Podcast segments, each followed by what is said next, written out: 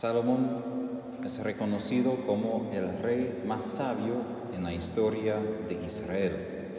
Y Jesús muchas veces reconocido como hijo de David, también tiene como su figura una profecía de Jesús en Salomón, porque Jesús es la sabiduría divina en carne, encarnada. Pero ¿qué es la sabiduría? En hebreo la palabra chokmah, que quiere decir sabiduría, no tiene que ver simplemente con información, aunque esto es parte. Salomón tiene algo de mucha ciencia de lo que nosotros llamamos ciencia hoy, la ciencia empírica. Él entiende cosas de la naturaleza, pájaros, animales, las cosas que suceden en el mundo. Pero más importante que esto, Él tiene una sabiduría que proviene de Dios. Santo Tomás de Aquino, cuando él describe ese tipo de sabiduría, lo llama como la capacidad de ver las realidades como Dios las ve.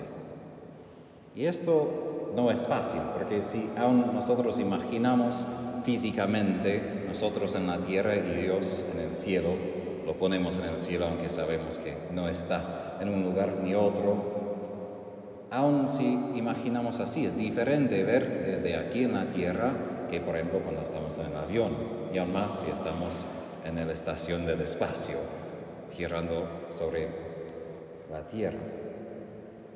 Lo mismo, por nosotros es importante esta conversión del corazón para ver más y más las cosas como Dios las ve.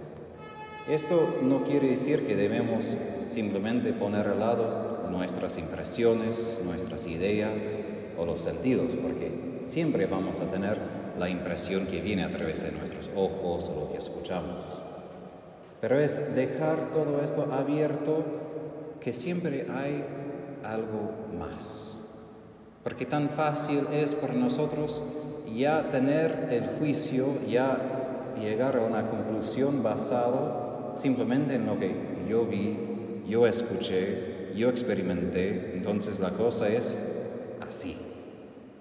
Y no siempre, porque aun cuando vemos, no siempre es todo. Y hasta mi propio hermano, quien es abogado, no sé si en español ustedes tienen tantas bromas sobre abogados como nosotros en inglés, pero son muchas veces en bromas, en insultos, pero él dijo que en sus clases tenía un ejemplo de por qué es tan difícil por nosotros depender solamente de lo que recordamos o lo que decimos hemos experimentado.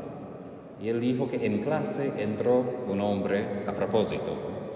Entró a propósito y él echó agua en el rostro del profesor, frente de todos.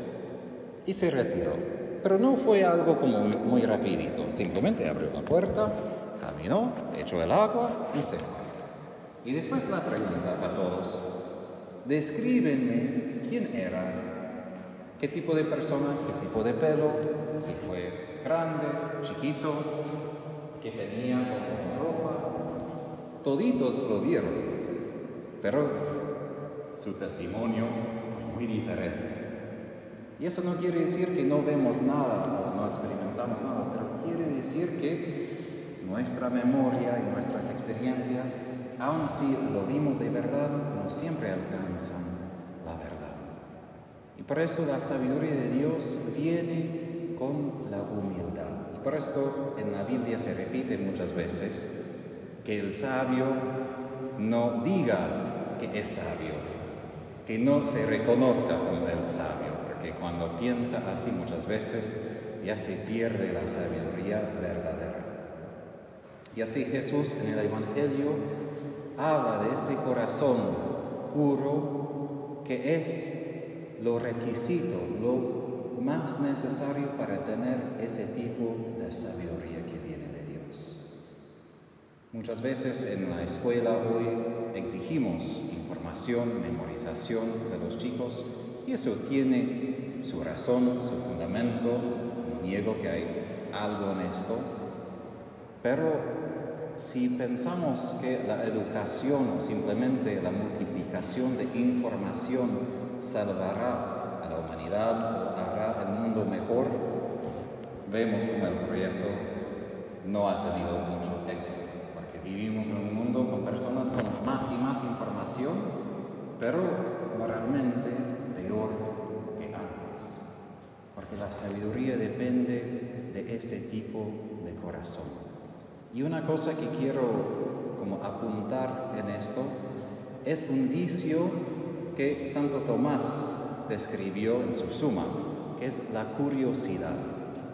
Ahora, curiosidad en sí, si pensamos en los niños que siempre son un poco traviesos y quieren ponerse, meterse en lugares quizás no, donde no deben, porque quieren aprender, descubrir algo, no describe esto tanto.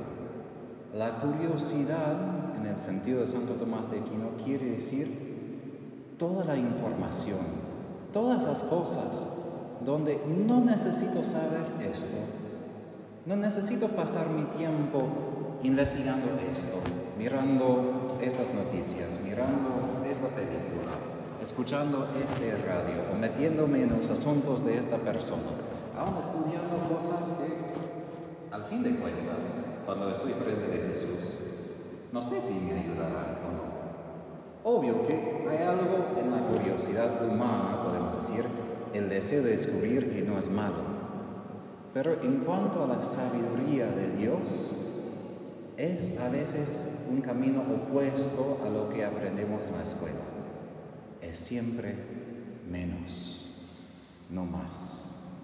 Y así Jesús advirtió a Santa Faustina de que ella si escucha la voz de Jesús en su corazón, va a poder aprender muchísimo más que muchos libros, aun de santos.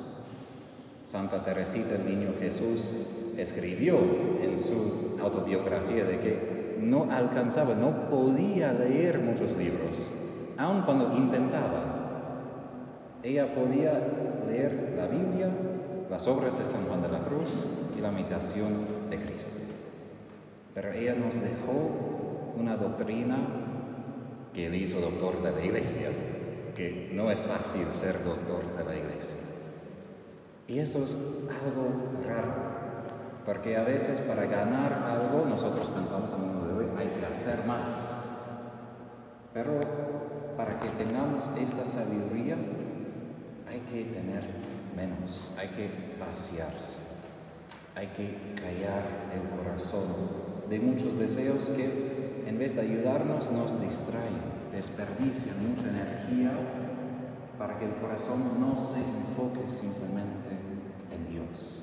Y así, Tomás de Aquino también dice que en el cielo no vamos a saber todas las cosas, porque todo esto no nos va a hacer felices. No es que todos vamos a poder hablar cualquier idioma o sabemos cómo hacer álgebra o cálculo, pero sí vamos a todos vamos a ver a Dios. Simplemente vamos a poder mirar hacia Él. Y la sabiduría es lo que pasa cuando miro a Él. Y por eso la adoración es tan importante. Y así lo que dice la reina de Sabá es mucho más verdad cuando lo aplicamos a Jesús. Felices, perdón, tengo que encontrar.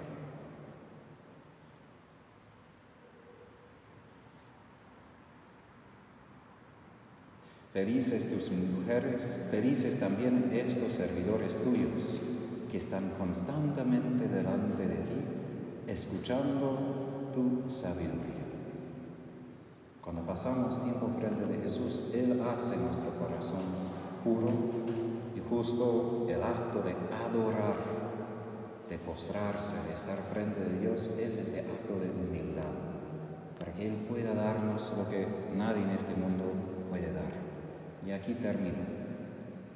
Cuando estamos en dificultades, cuando hay problemas que hay que resolver, problemas prácticos, dinero, asuntos de la familia, Obvio que tenemos que pensar. Pero primero exhorto, rece.